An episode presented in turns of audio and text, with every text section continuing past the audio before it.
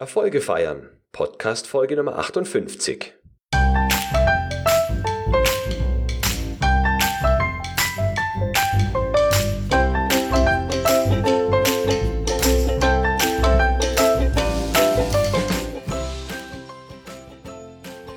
Ein enthusiastisches Hallo und willkommen zur 58. Episode des Q-Enthusiast Podcast. Ich freue mich sehr, dass Sie auch in dieser Woche wieder mit dabei sind. Heute dreht sich in einer etwas kürzeren Episode alles um das Thema Feiern von beruflichen Erfolgen. Warum sollten wir berufliche Erfolge feiern und was sind Erfolge, die wir feiern sollten? Wir Qualitätsmanager sind eigentlich ständig dabei, uns zu verbessern. Egal, ob wir den PDCA-Zyklus rauf und runter exerzieren oder uns einem klassischen KVP egal welcher Art widmen.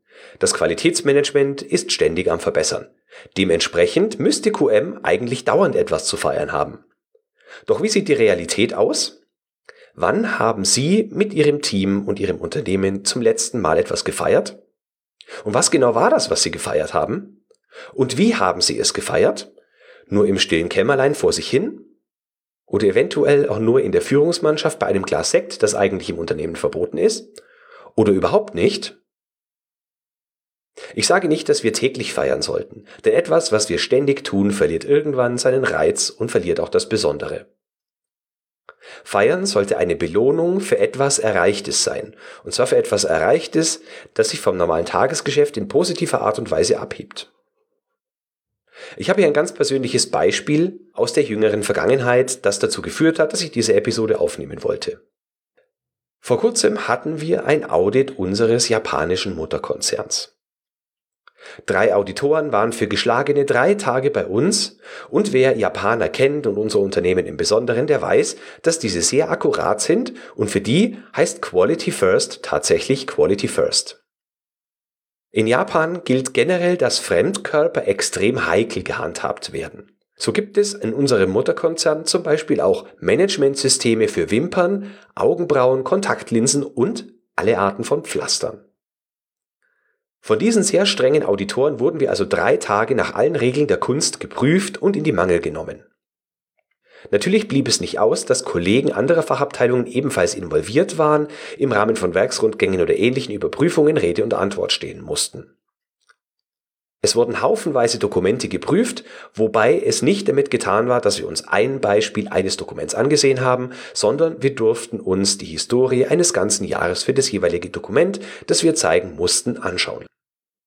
Am Ende stand ein Auditergebnis von über 96 Prozent, was unserer eigenen Ansicht nach eine ziemlich grandiose Leistung bedeutet.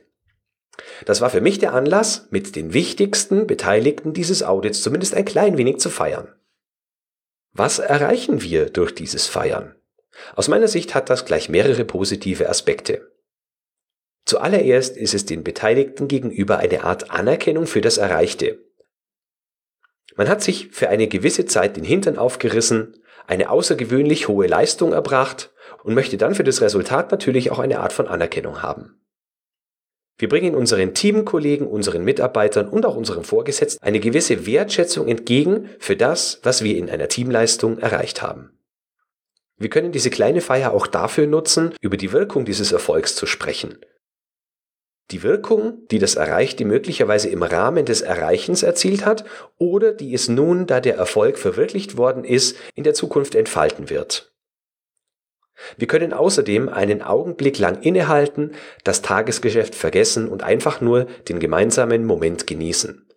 Wir können Anekdoten austauschen über die Phase der Implementierung und was dabei alles schiefgelaufen ist oder was hätte schieflaufen können und aufgrund unserer Teamleistung nicht schiefgelaufen ist. In jedem Fall sollten wir dem Anlass angemessen Bedeutung beimessen. Wir können natürlich an dieser Stelle auch einen Blick nach vorne werfen, aber wir sollten es dabei nicht übertreiben. Ich erinnere mich noch lebhaft an ein Unternehmen, für das ich früher tätig war und bei dem wir mehrere Jahre in Folge das jeweils beste Unternehmensergebnis erzielt hatten. Das hat dann jeweils bedeutet, dass sich die Führungskräfte im Besprechungsraum zusammengefunden haben und der CEO erklärt hat, dass dieses Jahr ganz überraschend wieder das Beste der Firmengeschichte wurde. Nur um gleich darauf zu betonen, wie schwierig und herausfordernd das nächste Jahr werden würde und dass man sich auf den Lorbeeren ja nicht ausruhen sollte. Ich persönlich fand das ziemlich schwach, denn nach ein paar Sekunden des Innehaltens und des sich Freuens über das Erreichte ging es gleich weiter, dass das nächste sehr herausfordernde Jahr ja schon vor der Tür steht und dass uns wieder mal nichts geschenkt wird. Von Feiern keine Spur. Damit es Ihnen nicht genauso ergeht und in diesem Zusammenhang Ihre Mitarbeiter das nicht als Feiern, sondern eher als lästiges Übel empfinden, lade ich Sie dazu ein, sich noch einmal bewusst zu überlegen, wann Sie zuletzt etwas innerhalb des Teams gefeiert haben, was dieser Anlass war und wie genau er gefeiert wurde.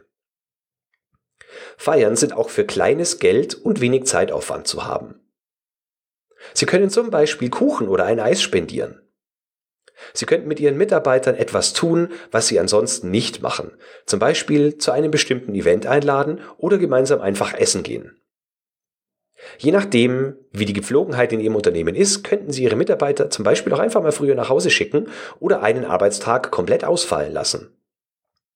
Tun Sie einfach etwas Unübliches, was dem Rechnung trägt, was Sie an positiver Leistung erreicht haben.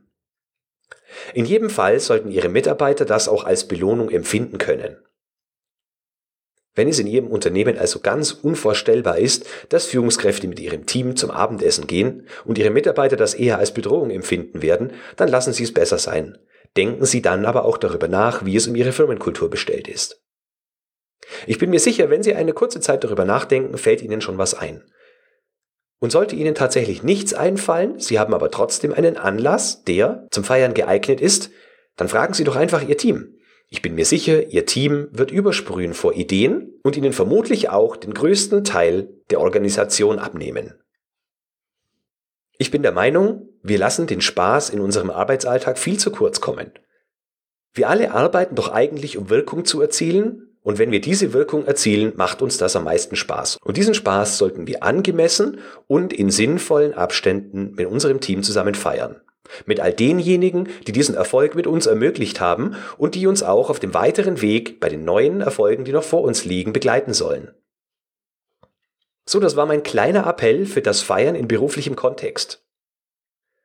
Ich lade Sie dazu ein, dass Sie auf die Shownotes dieser Episode gehen und sich mein Machwerk einer Multivitamintorte anschauen, die ich zum Anlass unseres hervorragend bestandenen Kundenaudits gebacken habe.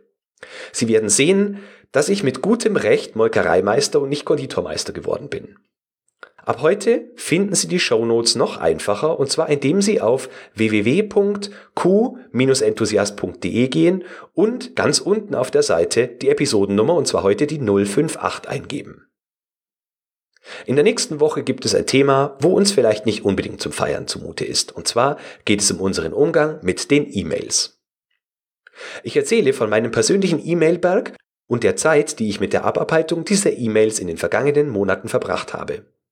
Natürlich teile ich mit Ihnen auch eine ganze Menge Tipps, wie ich der E-Mail-Flut versuche Herr zu werden und die Sie sofort dabei unterstützt, weniger E-Mails zu bekommen, sinnvoller mit Ihren E-Mails umzugehen und mehr Zeit zu sparen. Ich freue mich also, wenn Sie in der nächsten Woche wieder mit dabei sind, wünsche Ihnen eine grandiose Zeit und denken Sie immer daran, Qualität braucht kluge Köpfe, so wie Sie.